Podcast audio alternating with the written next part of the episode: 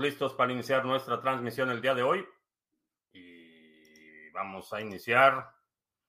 Ya está también nuestro live stream de Podbean listo. Estamos transmitiendo eh, vía Facebook, Twitch, Twitter, BitTube y Odyssey. Eh, lunes, martes y miércoles tenemos nuestro live stream de solo audio vía Podbean también.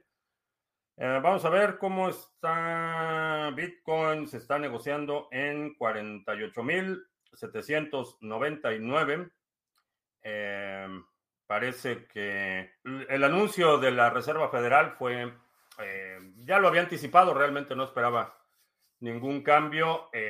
parece ser que para abril puede empezar a haber algunos cambios en la política monetaria, pero los meses que, bueno, los días que quedan de este año y los primeros meses del próximo año no espero ver ninguna acción concreta. Eh, ayer mencionaba que creo que van a tratar de empujar todo esto hasta después de las elecciones intermedias en noviembre.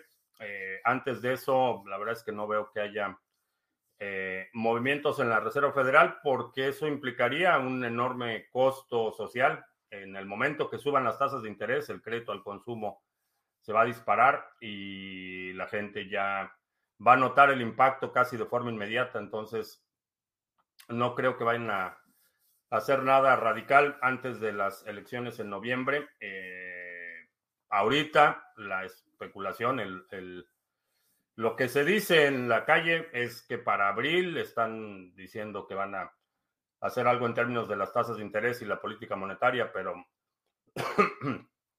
no, no creo que vaya a ser el caso. Eh, también eh, nos oyese, eh, firmó la ley que permite incrementar el techo de la deuda del gobierno federal, 2.5 trillones o millones de millones de dólares. y irónicamente, a la hora de firmar la ley, dijo que, que Estados Unidos siempre pagaba sus deudas y que esta era una demostración de la credibilidad de Estados Unidos. Eh, honestamente, no veo bajo ningún escenario lógico o medianamente razonable que alguien entienda pedir más dinero prestado como pagar deudas eh, a la escala individual. Sería si pides una nueva tarjeta de crédito para pagar tu tarjeta de crédito anterior. No estás pagando tus deudas, las estás incrementando, pero la ilusión de prosperidad la quieren eh, tratar de mantener a toda costa y estas medidas eventualmente van a explotar. No veo, no veo mucha, muchas alternativas. Eh, CryptoCrunch, buenas noches. Eh, FJC Arrieros, buenas tardes, noches. Mr. Revilla, ¿qué tal? John en Venezuela la Vieja, Príncipe Vegeta en España. Wiskeborg, Manuel en Valparaíso, eh, Mía 116 en la vieja Venezuela, ¿qué tal? Javier en España, sin España. Ah, teorema humilde, tratando de entrar al pool de Monero. Eh, entrar es muy fácil. Eh, si estás ya en la página del pool, ve aquí a la sección de ayuda y aquí están las instrucciones paso a paso. Necesitas una cartera de Monero, puede ser que tengas el nodo completo instalado o puede ser inclusive una cartera multiactivos. Eh, lo que necesitas es una dirección donde vas a recibir tu pago. Eh, aquí descargas el software de minería, lo instalas en tu computadora, que la instalación es un, son dos clics. Eh, cómo lo configuras, los parámetros de configuración, qué puertos y demás, y reinicias tu software y empiezas ya a minar. El procedimiento es bastante simple. Eh, si necesitas más ayuda o tienes alguna duda específica, aquí está en nuestro Discord. En este canal de Discord encuentras el, las guías, ayuda y puedes hacer preguntas en todo lo que tiene que ver con los pools que operamos, no solo el de minería de Monero y de Ravencoin, pero también los pools de staking. Ah, Mariano, Mario Nakamoto, ¿qué tal? Eh, el Carlos, eh, buenas tardes o noches. Espero ver la subida de tipos. Tengo el popcorn listo para ver qué, si se animan. Ah, Black Bank, buenas Buenos días, tardes o noches, dependiendo de dónde te encuentras. Eh, bueno, tenemos miembros de la comunidad de criptomonedas TV que están en todos los continentes, literalmente. Entonces, sí, en algunos lugares son días, en otros tardes y en otros noches. Eh, Samuel Vargas, ¿qué tal? El CENTE 02 en España, tengo 15 años y estoy aprendiendo todo este mundillo. Excelente. Qué bueno que estás por acá y qué bueno que empiezas temprano. Eh, WebCommerce. Puedo tener el nodo de BTC en una notebook, no es tan potente o me va a trabar toda la notebook. Eh, no consume tantos recursos el nodo de Bitcoin. Eh, lo único que vas a estar transfiriendo son aproximadamente 2 megabytes en intervalos de 10 minutos. realmente no requiere mucho.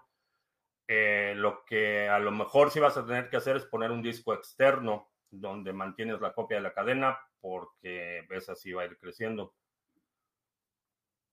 Dentro de un Trezor, ¿cómo se puede pasar el BTC de las antiguas direcciones de Legacy Segwit, que empiezan con 3 a la nueva dirección?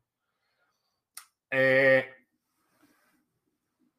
te puedes autoenviar, eh, le das recibir te va, a, te va a preguntar qué tipo de dirección quieres y lo envías a esa dirección.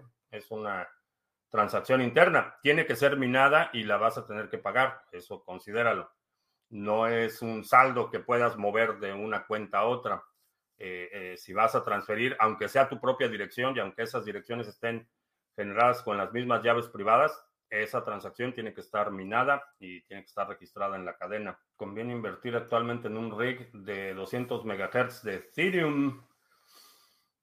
Eh, depende cuánto te va a costar el rig. Eh, no solo puedes minar Ethereum con ese rig, puedes minar muchas cosas, pero depende un poco de cuánto te cuesta, cuánto te cuesta la electricidad. Eh, honestamente, no creo que vaya a haber un cambio significativo en Ethereum, por lo menos en el próximo año.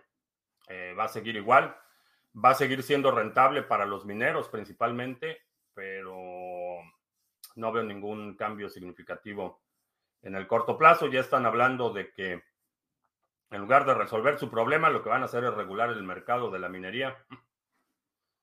Eso dicen. Ahora, el de Carlos en Los Ángeles, ¿qué tal? Se ve bien la acción de precio en TF menores. Eh, creo que va a ser, va a ser eh, Vamos a entrar un, periodo, un par de semanas, diría, bastante interesantes. Robert Galindo en España, ¿qué tal? Tom GR. Binance me pide KYC, ya no tengo fondos, dicen que tengo dos semanas para entregarlo, que si no me registro con KYC cancelan la cuenta. Si ya sacaste tus fondos, eh, diría que la cancelen, porque si proporcionas ahorita tus datos, todo lo anterior va a estar ya vinculado a tu identidad y dirían, no. Ah, Marco MG10, que son noches en Alemania, sí. Ah, tengo miedo, no tengas miedo, prepárate. Eh, sé que, digo, no tengo idea por qué tengas miedo, pero en general eh, estamos viviendo un periodo de mucha, mucha inestabilidad, mucha incertidumbre, eh, mucha ansiedad para mucha gente, pero la mejor eh, medicina para esa ansiedad, para el miedo, es contextualizar las cosas, ver qué es, qué es lo que puedes tener controlado y, enfocarte en eso. Eh, no puedo hacer absolutamente nada eh, en lo que se refiere a las hostilidades entre China y Estados Unidos, no puedo hacer nada en cuanto a la política económica del gobierno, no puedo hacer nada en muchos frentes, pero en la inmediatez, eh, sí, puedo tomar acciones, puedo tratar de mitigar el posible impacto de los escenarios que creo posibles. Entonces, contextualizo en, mi contexto qué es lo que puedo controlar o qué es lo que puedo mitigar y me enfoco en eso. Eh, si estás preparado, no hay razón para que tengas eh, miedo. cuantifica o contextualiza lo que percibes como tu amenaza y es una buena forma de controlar el miedo. El miedo no lo vas a...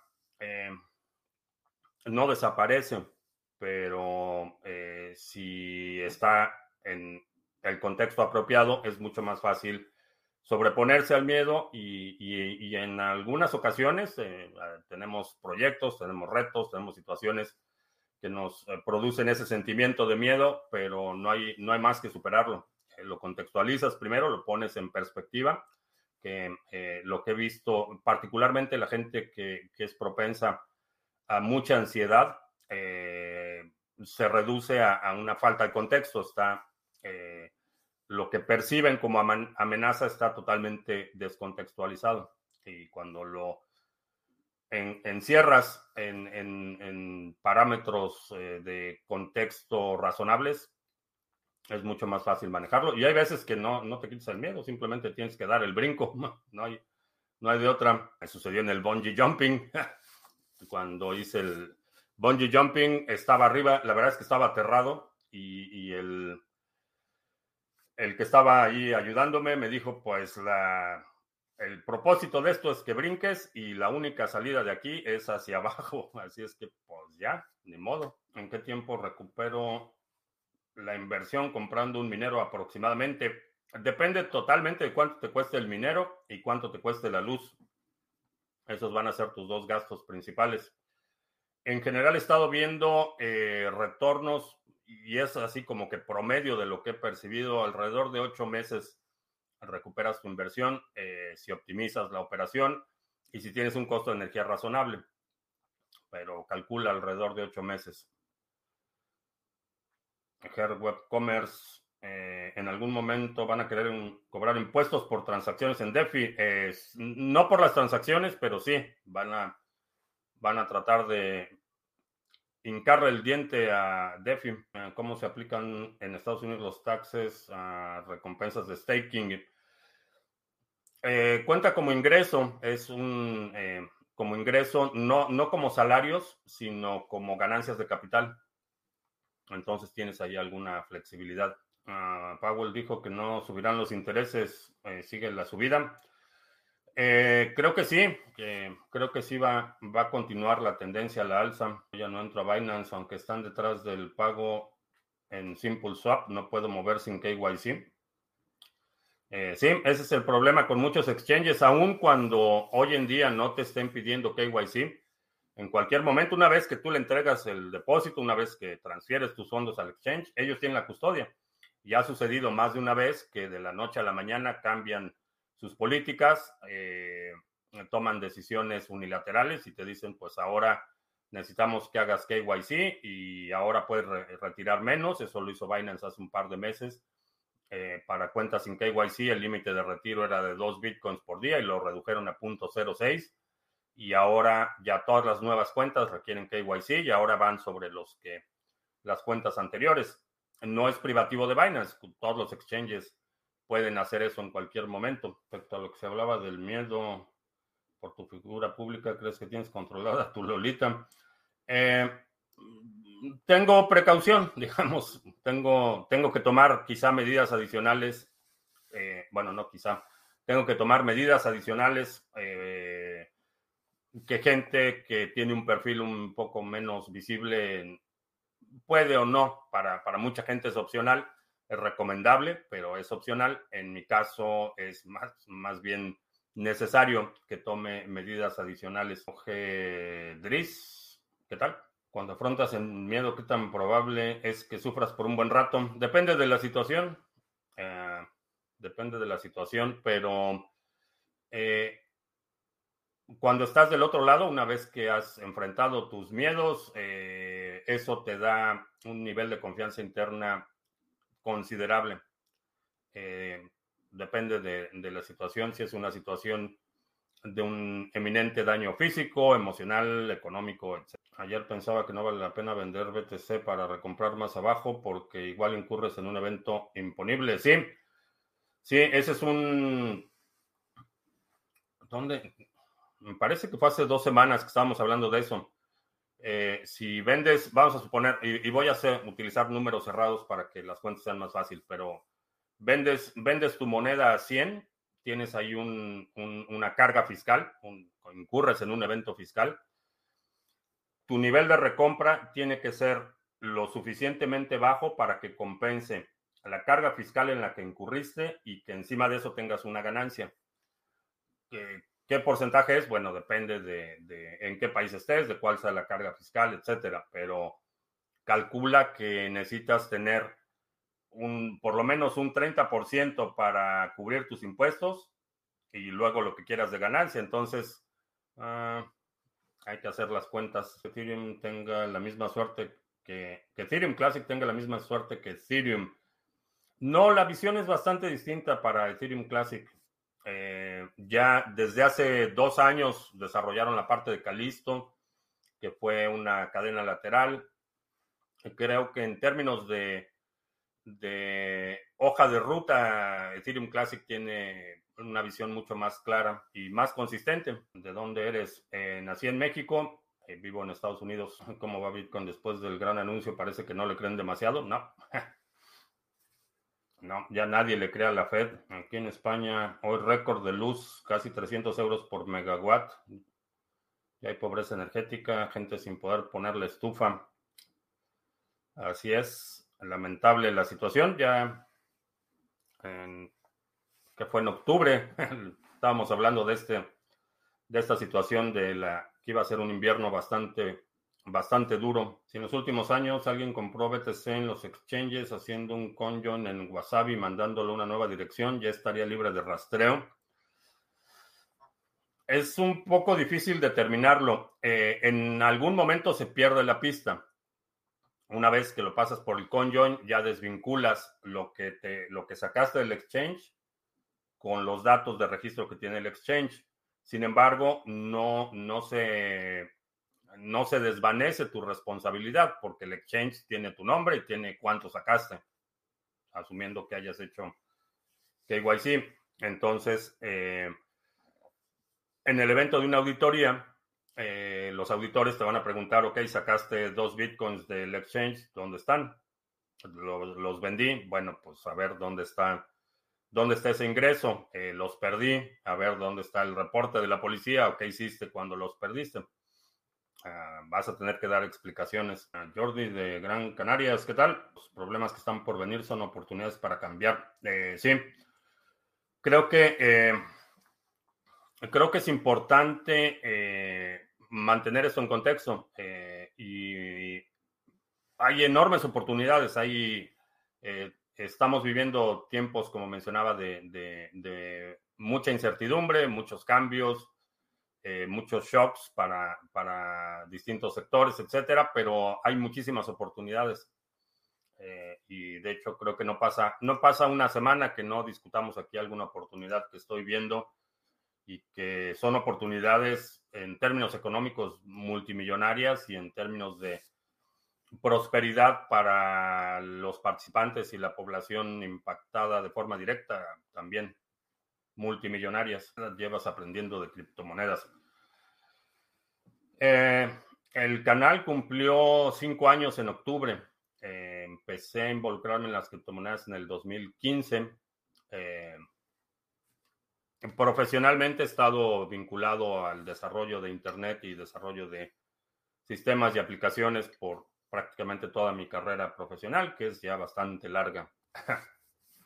Voy a dar el abuelazo, pero en mis tiempos, probablemente yo estaba ahí instalando cables y antenas de microondas para Internet antes de que muchos de nuestros amigos de la comunidad nacieran, antes de que muchos de los que están viendo este video nacieran, yo ya estaba ahí trepado, instalando modems, instalando infraestructura para Internet en los noventas, por lo de España, parece, no parece que privatizar toda la red eléctrica sea una buena idea.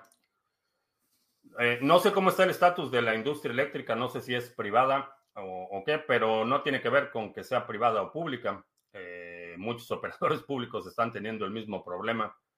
Eh, es, un, es un problema estructural, no es de que las, em, las empresas públicas, y te lo digo por experiencia creciendo en México, las empresas públicas de generación eléctrica están plagadas de corrupción, prebendas y privilegios que rayan en la obscenidad para eh, los trabajadores de estos sectores.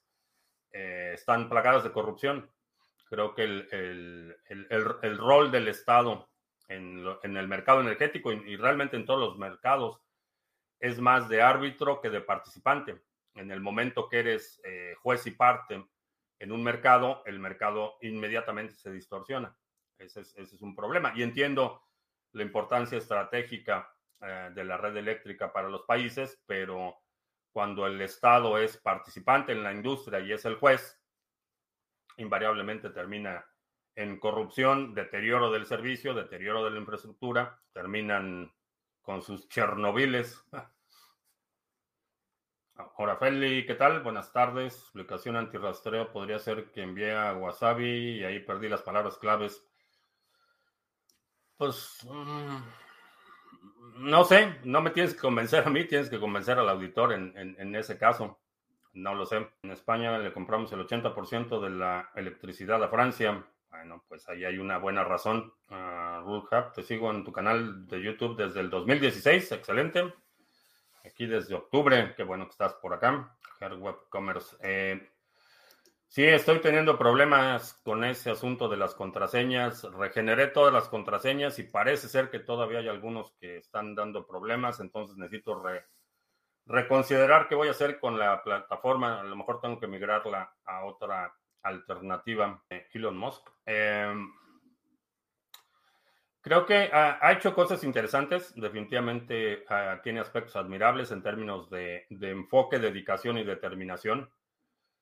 Em, por otro lado, creo que la expectativa de que tenga alguna responsabilidad de salvar al mundo eh, excede por mucho la realidad. Eh, creo que es difícil llegar a, ese nivel si fallas personales no estén expuestas las 24 horas. Creo que ha hecho cosas interesantes. También ha sido, quizás su mayor talento ha sido beneficiarse de los subsidios. Eh, ha sido un maestro. Tesla ha recibido cantidades obscenas de subsidios por todos lados y ha, sabido capitalizar muy bien eh, los subsidios gubernamentales. En Cuba y Venezuela minan cripto a costo cero, energía gratis, paraísos socialistas. Uh, esa es parte de la ilusión. Eh, esa es parte de la ilusión de que es energía gratis, pero nunca es gratis. Para producir energía tienes que incurrir en un gasto. Esa es una ley de termodinámica, no tiene que ver con política económica o con ideologías. Eh, la energía eh, se tiene, bueno, el principio energético es que la energía no se crea, la, energía se transforma. Entonces, para transformar energía del sol en forma del espectro radioeléctrico, necesitas un proceso para convertir esa energía en otra forma de energía que es utilizable. Eh, lo mismo sucede con una turbina de vapor. La energía con la que se expande el gas es utilizada para mover una turbina para generar energía.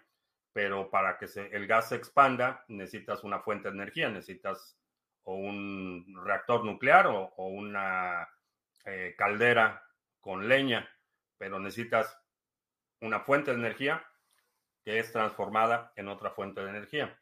Entonces, esa idea de que, de que hay energía gratis es, es totalmente no solo falso, sino es una ilusión de dónde sale el petróleo que están quemando los generadores o las turbinas o cómo se está produciendo esa energía. Es, ahí es donde está realmente el costo.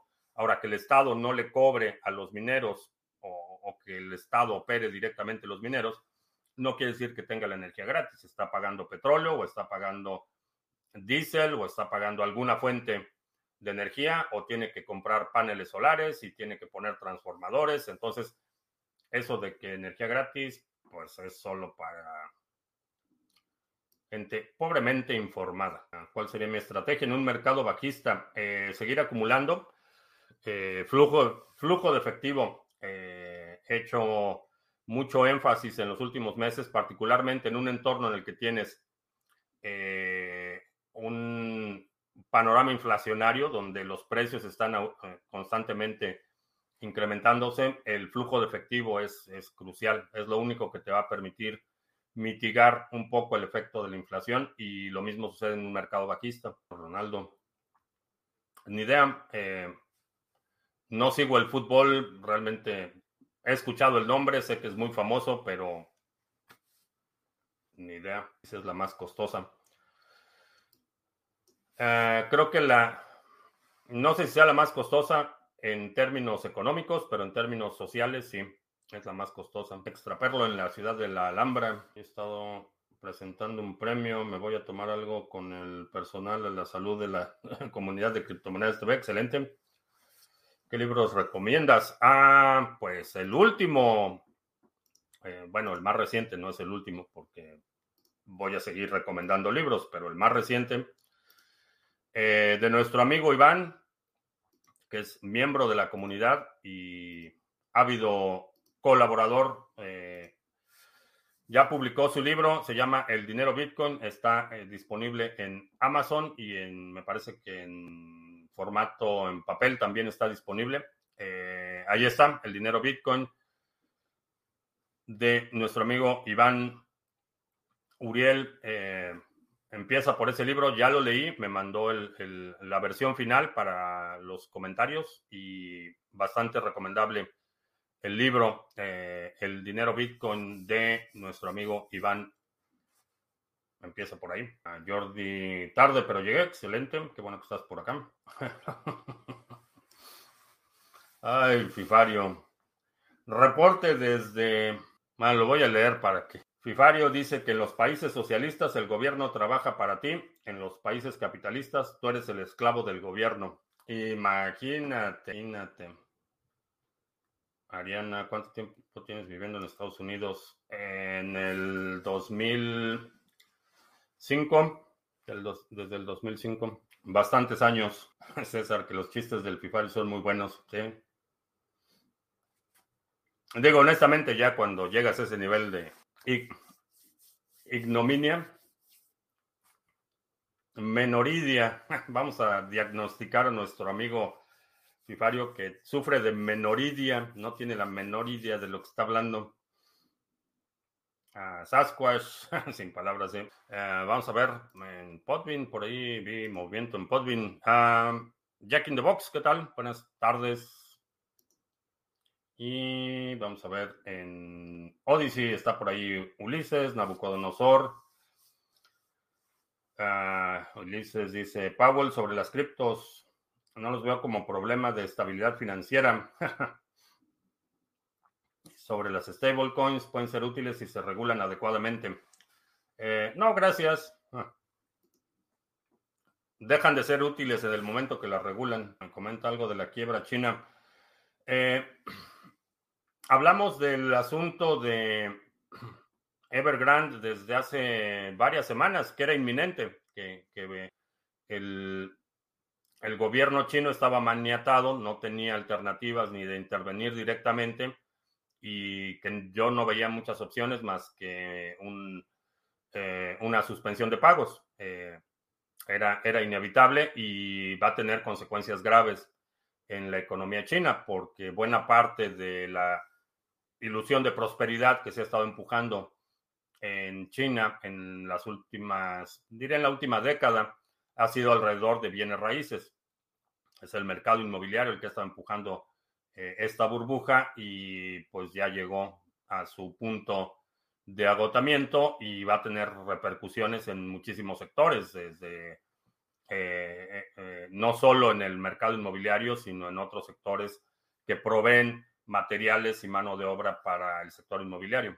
Va a ser un, va a tener implicaciones enormes. El agente Anderson me dijo que estará atento a este stream. Nuestros amigos de la NSA siempre están atentos. Saludos a nuestros amigos de la NSA. ¿Qué recomiendas para iniciarte en las inversiones? Eh, empieza lo antes posible. Eh, una vez que empiezas a invertir, el dinero trabaja a tu favor, perdón, el tiempo trabaja a tu favor, no en tu contra. Eh, mi recomendación sería empieza por acumular un Bitcoin. Esa, esa que sea tu primera meta, acumular un Bitcoin. ¿Qué pools de Ethereum recomiendas? Honestamente no, no ubico ningún pool de, de Ethereum. ¿Qué era lo, lo importante que debía decirnos de la Fed? Eh, que yo iba a decir de la Fed. No, pues que se supone que en la conferencia de hoy mucha gente decía que iban a subir las tasas de interés hoy. mi, lectura de la situación era que no, que iban a tratar de aplazarlo lo más posible, eh, preferentemente pasando las elecciones eh, intermedias en noviembre. dijo que no va a haber cambios en la política monetaria, que se va a revisar esta decisión quizá en abril. Entonces, siguen como los, de, como los de Ethereum siguen pateando el bote para tratar de ganar tiempo. Es caso omiso de la consulta que te hice. Eh, no sé qué consulta hiciste. ¿Puedes volverla a poner? Ah, Fed y su eterna promesa. Eh, sí. Las tasas de interés bajas aumentarán la inflación. Eh, las tasas de interés bajas van a seguir incrementando, acelerando la inflación porque mientras más baja la, tasa de interés, mayor es el, nivel de eh, crédito que, está circulando. Y eso es lo que está empujando la inflación, que simplemente están imprimiendo más dinero, están dando más créditos. La gente eh, puede tener acceso a créditos que en papel eh, son muy blandos, pero simplemente se incrementa el problema. La situación es que eh, históricamente eh, la fluctuación en la tasa de interés se ha utilizado precisamente como uno de los instrumentos de la Fed para contener la inflación. Y lo que se hace es que cuando se empieza a ver una inflación o, se empieza a acelerar la inflación, suben la tasa de interés y eso desincentiva eh, el consumo, incentiva el ahorro y con eso enfrías un poco la economía. Históricamente ha sido así. El problema es que en el último año se ha impreso el 40% de los dólares que han existido en la historia del dólar. Eh, entonces eso es un problema. Ya no hay, no hay forma de desacelerar la inflación simplemente con ese instrumento. Se requiere una, una medida mucho más grave. Entonces el impacto que tiene, la consecuencia que tiene en este momento un incremento en la tasa de interés quiere decir que el crédito al consumo se va a disparar y en el momento que el crédito al consumo se dispara, la población va, a notar el impacto de forma inmediata y pues no sé qué vaya a pasar porque la gente va a empezar a, perder sus casas, sus coches, eh, vamos a ver embargos, desalojos y una enorme cantidad de problemas que eso conlleva, desempleo, Ah, bastante grave la situación si se incrementan las tasas de interés. 6% en cuatro horas de que no incrementaron las tasas de interés. Volveremos a ver a BTC en 15 mil. Eh, creo que sí. Eh, creo que sí vamos a ver a BTC de nuevo en 15 mil. Y esto va a suceder cuando Estados Unidos le empiece a quitar ceros a su moneda. Ahí sí creo que volvamos a ver a Bitcoin en 15 mil dólares cuando el dólar sea el nuevo dólar y le quiten tres ceros o cuatro ceros. Ah, parece que muchos países están aumentando los salarios mínimos de forma exponencial. Eh, la ilusión del salario mínimo. Eh, no sé de ningún país en este momento en el que salario mínimo signifique un sueldo con el que la gente pueda vivir. A lo mejor estoy equivocado, pero en los países que se me vienen a la mente, si ganas el salario mínimo, no puedes ni siquiera pagar lo mínimo. Entonces, eh, sí, los van a seguir aumentando eh, y van a llegar a un punto en el que el salario mínimo va a ser multimillonario, como el caso de Venezuela. Eso, es, lo que sucede. Eh, se incrementa la inflación, suben los salarios, imprimen más dinero para pagar ese, ese déficit eh, de salarios y los precios vuelven a subir y vuelven a subir los salarios y bienvenido a Caracas, allí a prepararse para el patrón Bitcoin. No sé, no sé si me parece, digo, como concepto me, me, llama la atención la idea, pero no sé si el modelo actual de estados nacionales sea compatible con el patrón Bitcoin. Creo que quienes van a ir adoptando el patrón Bitcoin en el futuro van a ser diría, la nueva iteración de la, nación-estado. Por lo menos, no creo que suceda sin cambios profundos en, cómo operan los estados actuales. 15 mil. Ah, yo pago hipoteca de casa, entonces sería mejor pagarla cuanto antes por la inflación. Si no tienes una... Eh, depende cómo esté. Si tienes una tasa fija en tu hipoteca, probablemente no tengas tanto problema. Si tienes tasa variable, eh, sí estaría observando la situación con microscopio. Me dedico a, me dedico a hablar de criptomonedas y aparte hago otras cosas, otros emprendimientos. Si Estados Unidos empieza a quitar cero al precio de BTC, tendría un precio paralelo. No, no fue lo que dije de quitarle ceros al precio de BTC. Estados Unidos no le puede quitar ceros al precio de BTC, le puede quitar ceros al dólar, como lo han hecho los paraísos socialistas, eh, donde el, no va a ser más burla. Eh, lo han hecho lo que a mí me tocó vivir, la, la, transición que a mí me tocó, que experimenté en lo personal, fue la transición en México de los pesos a los nuevos pesos, que le quitaron tres ceros a la moneda. en, en, Venezuela ya perdí la cuenta de cuántos ceros le, han quitado, creo que van en 16 o 18 ceros, una brutalidad así.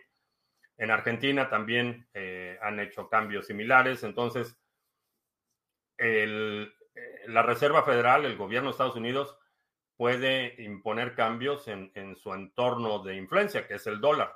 Eh, ellos no determinan el precio del, del de, Bitcoin, el mercado determina el precio de Bitcoin. Ellos determinan la denominación del dólar. Al final van a subir los tipos de interés de la Fed. Eh, no. No, hicieron un Vitalik. Dijeron que, que ya merito, que sí, ya están viendo la solución y que ya casi, ya casi.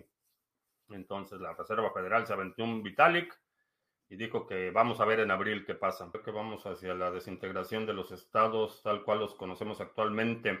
Están dadas todas las condiciones políticas y están haciendo necesario darse cuenta. Sí, eh, esa ha sido mi hipótesis eh, y creo que estamos, estamos viendo en un, eh, viviendo una transición del el ocaso del Estado Nacional como operado, que, que además es un fenómeno relativamente reciente en el contexto de la historia humana los estados soberanos como los conocemos hoy en día ah, han existido por alrededor de 200 años, dependiendo de dónde, dónde pongas la marca, pero alrededor de dos siglos es lo que han estado operando los estados nacionales como los conocemos ahora.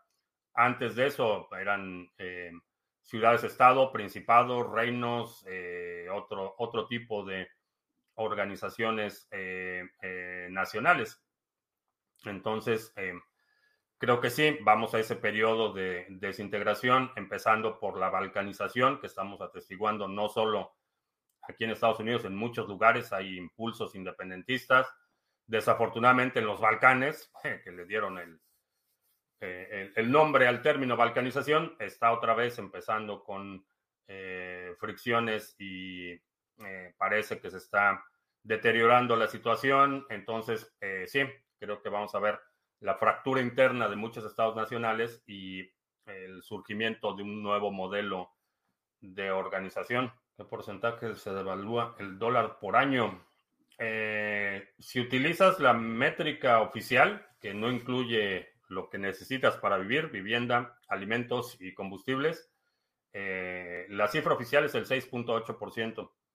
La realidad es que se ha estado deteriorando alrededor de un, entre un 15 y un 20% eh, en el último año y desde 1971 ha perdido casi el 80% de su valor, de su poder adquisitivo. Venezuela van como 18 ceros. Sí, yo ya perdí la cuenta. Ya perdí la cuenta de cuántos ceros les han quitado. Le han quitado la moneda. Ah, del Estado Nacional a un Estado único globalista. No, eh, la fragmentación. Creo que el andamiaje de la agenda globalista es eh, la existencia de estados soberanos como los conocemos hoy en día. Ese es el andamiaje del globalismo. En el momento que esos estados nacionales empiezan a fracturar, el globalismo se va a ir al caño, no va a poder, es insostenible. Eh, hoy en día es complicado la coordinación y la cooperación de, eh, digamos, 180 países que son los que están más o menos reconocidos como miembros de la comunidad internacional. La coordinación entre esos países es cada vez más complicada. Eh, inclusive en grupos más pequeños, la cooperación empieza a ser cada vez más complicada. Entonces, esa agenda globalista de que todos marchan al unísono,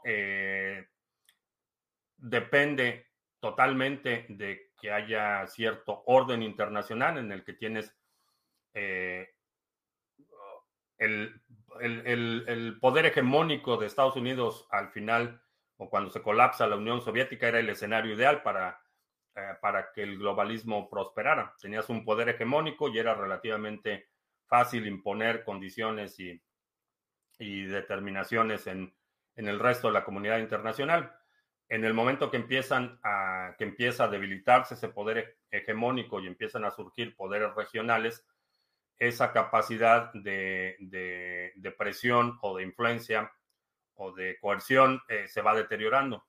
Y lo que estoy viendo es una aceleración en ese proceso. Eh, ya tienes eh, países emergentes que no están dispuestos a cooperar en el escenario internacional en, en los términos que les quieren imponer. Estamos viendo países como China y Rusia fortaleciendo sus esferas de influencia, protegiendo eh, sus esferas de influencia. Entonces, ese deterioro se va acelerando. Eh, vemos más fracturas nacionales y, esas, y en la medida que los países están lidiando con problemas internos, son mucho menos propensos a, cooperar sin cuestionar en el escenario internacional. Entonces, es, es correcto. Creo que este es un proceso que ya lleva un par de décadas en, en movimiento y que creo que es lo que estamos observando. Eh, en la perspectiva histórica, aunque he sabido que es inevitable el colapso de los imperios, porque todos se han colapsado en la historia, eh, honestamente nunca pensé que me iba a tocar atestiguarlo en primera fila. Y eso es lo que estoy observando en este momento. Según lo que dices de la cooperación entre países, ¿será que las élites están perdiendo la batalla de dominar al mundo? Eh, no. Por definición, no pueden perder la batalla en contra de nadie. Son distintas élites las que se están peleando el control. Esa es la historia de la humanidad. Lo que está sucediendo es que los intereses se desalinean y eso es lo que pasa con la fractura de los estados nacionales. Eh, en general tienes eh, a todos los niveles, tienes grupos de poder que se están peleando el poder. Esos grupos de poder tienen algunos intereses que se alinean generalmente cuando viene eh, de una amenaza externa, cuando hay una amenaza externa que está amenazando el balance o, la estabilidad de esa dinámica de poder interna, esos tienden a coludirse, que eso es lo que siempre vemos cuando hay problemas y, funcionó por décadas, cuando había problemas internos en Estados Unidos, lo único que se necesitaba era un enemigo externo llámese el narcotráfico, llámese los rusos, llámese los chinos, llámese los extraterrestres. Lo único que necesitaba era sonar la alerta de una amenaza externa y había una enorme cohesión interna. Y funcionó por muchos años y, funcionó en muchos países. El problema es que ya el deterioro de estos grupos internos de poder está tan avanzado que ya ni siquiera la idea de una amenaza externa es suficiente para que eh, se alineen esos intereses. Eh, definitivamente estamos viendo tiempos fascinantes de observar, pero siempre va a haber alguien tratando de, dominar a otros, de someter a otros, eso es inevitable. Llámese, eh, independientemente del perfil ideológico, del discurso, cómo se presenten, hay, hay cierto grupo que quiere dominar otros grupos, esa es la historia de la humanidad. Cuesta trabajo imaginar una California o un cantón independiente de forma pacífica. Eh, no dije que fuera, no, no dije que necesariamente iba a ser de forma pacífica. Esa fractura generalmente es una fractura que eh, va a terminar en violencia. Es, inevitable.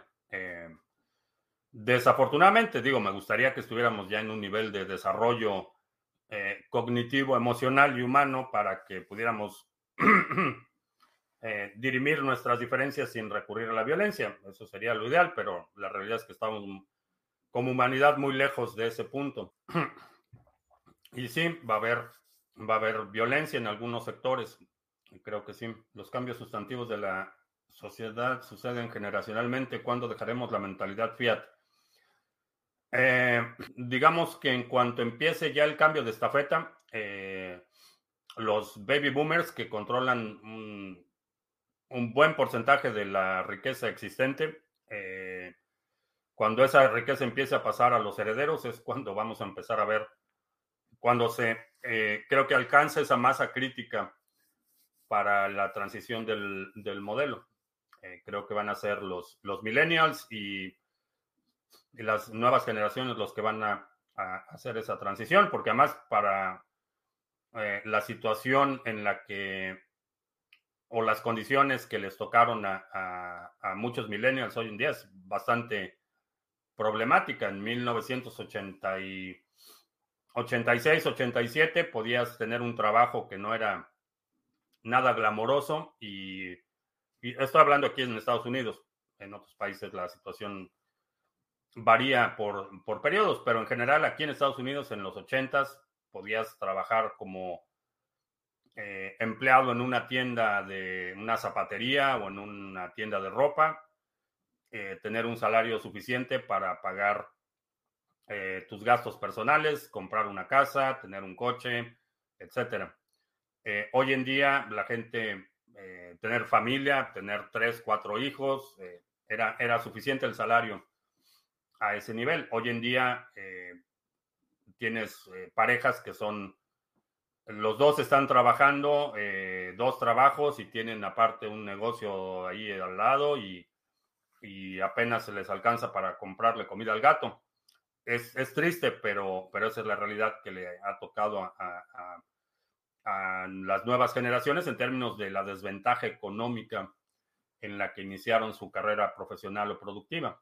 Y creo que vamos a, vamos a ver que en el momento que estén en posición de empezar a desmantelar las instituciones eh, a las que se les puede atribuir buena parte de sus eh, desavenencias, eh, lo vamos a ver. El Atlas ganó el campeonato, será una señal del apocalipsis. No sé, pero tenía una, un, bueno, no era un amigo, era un conocido periodista en México que decía que él le iba al Atlas aunque gane. Yo estoy con el Atlas aunque gane. Es la mentalidad. En Colombia la gente de derechas trata a los millennials de vagos y perezosos. Es lamentable. No, no es en Colombia, es en todos lados. Eh, se, ha, creado esta, esta aura de, ¿qué digo? Tiene parte, es parte cierto, parte mito, eh, estereotipo, como todos los estereotipos, tienen cierto fundamento de verdad que la expectativa o las expectativas de trato de eh, o de las condiciones en las que se desarrollan eh, los millennials eran extremadamente altas. Y, honestamente, si, si, si, revisamos la historia, ha sido lo mismo con todas las generaciones. Todas las generaciones han dicho que la generación que viene está echada a perder y que no sirven para nada y que son una bola de tarados y que van a destruir todo y que son incompetentes y flojos y un largo etcétera. Esa ha sido la historia de la humanidad. Eh, y mucho de lo que se dice de los millennials sí tiene que ver con estereotipos y, tienen un dejo de verdad y mucho de eh, amplificar los estereotipos. Entonces, para retomar esa capacidad adquisitiva, los millennials, ¿cómo, les, cómo le hacemos? Ah, ¿Cómo hacemos? Bitcoin, acumula, acumula la mayor cantidad de Bitcoin que puedas. Esa es la forma. Y no lo dejas en Binance. ¿Por qué tanto vagabundo joven en Estados Unidos? Hay un problema serio con el acceso a la vivienda. Eh, hay una distorsión enorme del mercado.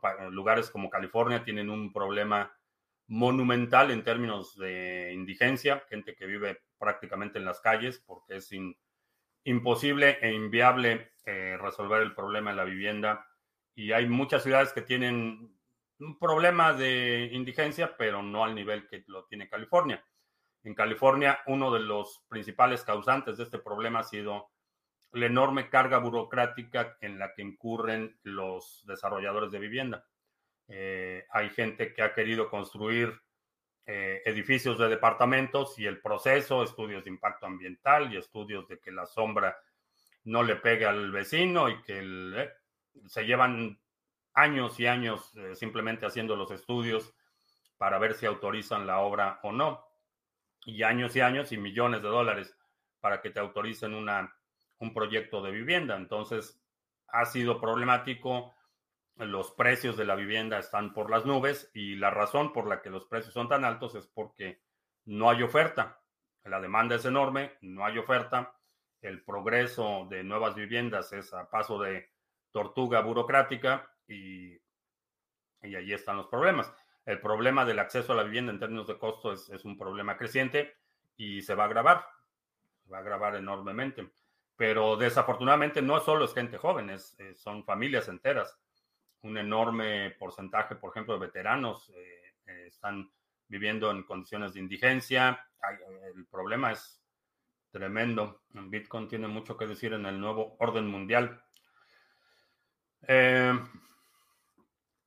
Va a influir en el sentido de que te va a dar, o a quien tenga Bitcoin le va a dar un enorme nivel de soberanía y autosuficiencia y autodeterminación. En ese sentido sí va a tener impacto. En términos de que Bitcoin imponga un orden mundial, eh, no, porque va a seguir siendo de participación voluntaria. Si he leído los white papers del World Economic Forum. No, pero ayer me enteré que eh, uno de los principales eh, colaboradores del blog del eh, World Economic Forum es también miembro de la Fundación Ethereum. Hay nomás suele menos dejar stablecoins en exchanges que dejar BTC. Pues no debería, porque esas, esas stablecoins deben ser como, como orugas listas para convertirse en mariposas de Bitcoin. Problema de vivienda sumado al, consumo de la metanfetamina. Sí, también. Digo, hay, hay problemas muy serios. Eh, problemas de la indigencia, problema del, abuso de drogas, eh, obesidad. ya más de la mitad de los adultos aquí en Estados Unidos eh, eh, tienen sobrepeso y hablamos de sobrepeso, no, no de tres o cuatro kilitos de más de la Navidad. Estamos hablando de ya problemas de sobrepeso excesivo. sí, hay muchos problemas. ¿Contra qué comparas el precio de BTC si no lo comparas contra el dólar? Contra tu moneda local, yo lo hago con el dólar porque vivo en Estados Unidos y todo lo que hago está denominado en dólares. ¿Me caí? Creo que no me caí. A ver, vamos a ver. No, no, no estoy caído. Hola. Sí, me veo. Me veo y me veo fatal. Ya ayer dije que necesitaba un corte de pelo urgente. A ver, ya se nos acabó el café. Impactó mucho a los jóvenes alrededor de 20 o 30 años pidiendo el dinero en los semáforos. Rara vez lo veía años, atrás. Eh, sí, eh, lo que sí te puedo decir es que no ves hispanos. Ah, bueno, no. Por lo menos en las zonas en las que yo transito regularmente, jamás ves hispanos pidiendo dinero en la calle. Ah, María Reyes nos está escuchando en Podbean. ¿Qué tal, María? Pues no sé, parece que se cayó en Twitch. No sé, no sé. Dicen que estamos caídos en Twitch. Si alguien me puede confirmar ahí en Odyssey, yo acabo de confirmar en Odyssey si estamos en Odyssey y parece que María y Jack in the Box sí nos están escuchando en Podbean, así es que pues creo que Twitch, ah, ya sé por qué. Eh, Amazon Web Services ha estado dando problemas, no soy yo, no es la NSA, eh, es eh, Amazon Web Services es el que ha estado dando problemas desde hoy en la mañana. Eh, pero yo aquí sigo y bueno, pues ya casi terminamos porque ya se me acabó el café. Ya no... Se me olvidó hacer los anuncios. Bueno, vamos a hacer anuncios rápidamente. Que han hackeado Twitch. Eh, no es Amazon Web Services, es el que ha estado dando problemas desde hoy en la mañana. Bueno, desde ayer empezó. Eh, pero hoy en la mañana estaba viendo en Twitter que había por ahí algunos servicios caídos. Y vamos a ver. Eh, vamos a ver cómo va el Pulsarga. Va bastante bien. Tenemos 21 bloques firmados. El Epoch termina mañana. Todavía faltan 24 horas. Así es que muy probablemente superemos de nuevo la expectativa de bloques firmados. La expectativa para este Epoch es de 25. Llevamos 21. Eh, según la estadística, vamos a ver ah, el promedio de bloques. Llevamos 6, 6, 5, 4, sí, 4 bloques en 24 horas. no lo veo tan complicado, así es que creo que de nuevo en este Epoch vamos a superar la expectativa de bloques firmados para el Epoch 308. Si tienes ADA y lo quieres eh, poner a trabajar, ahí está nuestro pool Sarga. También en la red de Band tenemos el pool Sarga, 3000, perdón, 5370 Band delegados. Eh, vamos bastante bien. 99 eh, bloques firmados de los últimos 100, excelente. también buen uptime en eh, los reportes de Oráculo, seguimos generando recompensas para los delegadores de Band. Eh, tenemos la cuenta Vótame en Hype, que esta cuenta es una cuenta de curación de contenido. Lo que hacemos es votar por el contenido de creadores, muchos de ellos miembros de la comunidad de Criptomonedas TV. Por esa actividad recibimos una recompensa que compartimos con los delegadores. Si tienes Hive y lo quieres delegar a la cuenta Bótame y recibir recompensas, ahí está, eh, puedes checarlo en Hive. Y también tenemos en Monero nuestro pool de minería. Eh, tenemos ya 12 eh, bloques, 11 válidos, uno fue huérfano, 11 bloques válidos. El último bloque parece que nos costó mucho trabajo, 256% de esfuerzo, pero minamos un nuevo bloque. Eh, si tienes infraestructura que no estés utilizando y la quieres poner a trabajar, ahí está nuestro pool Sarga en Monero. Y por último, eh, si estás involucrado en el tema de las criptomonedas, creo que es importante que protejas tu actividad online de criminales y vigilancia no deseada. Eh, para eso yo utilizo y recomiendo utilizar NordVPN. Eh, si utilizas el enlace que está apareciendo en la pantalla y en la descripción de este video o del podcast, eh, recibes la mejor oferta disponible en ese momento. Y ya, ya, esos son los anuncios que tengo. Ah, para entrar en el pool de Sarga se tiene que ser, se tiene que tener un mínimo de ADA. No, realmente ah, puedes, puedes empezar con cualquier cantidad. Vas a necesitar pagar el costo de la transacción, pero Puedes empezar con cualquier cantidad. Parece que Odyssey se cayó, que no se está sincronizando Odyssey. Va de muerte el Windows 11, que si alguien ya lo probó, pregunta CryptoCrunch. Eh, no, vivo en un ambiente libre de Windows y es intencional. Nunca me ha gustado Windows, nunca me ha gustado Bill Gates, nunca me ha caído bien Bill Gates, el pozo de café.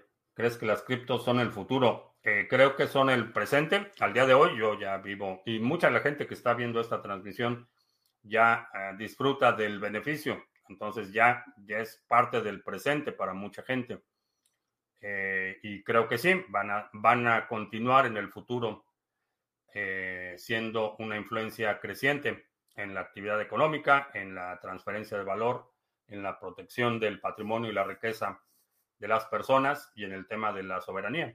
Pero ya están aquí, ya, ya para mucha gente han desde mejorado marginalmente su calidad de vida hasta transformaciones de, generar riqueza generacional. Eh, ya están aquí, ya están funcionando, ya sirven, ya funcionan para lo que fueron diseñadas, eh, tienen espacio para mejorar, para hacer eh, una mejora continua, pero ya funcionan, ya están aquí y ya son parte de, del día a día para millones de personas. Y con eso terminamos. Eh, te recuerdo que estamos en vivo lunes, miércoles y viernes, 2 de la tarde, martes y jueves, 7 de la noche. Si no te has suscrito al canal, suscríbete, dale like, share, todo eso. Los domingos publicamos nuestro resumen semanal, casi todos los domingos. El domingo se me pasó. Eh, si hay algún segmento de la transmisión de hoy que quieras sugerir para el próximo resumen semanal, deja un comentario aquí abajo con la marca de tiempo para considerarlo. Y creo que ya. Por mi parte es todo. Gracias y hasta la próxima.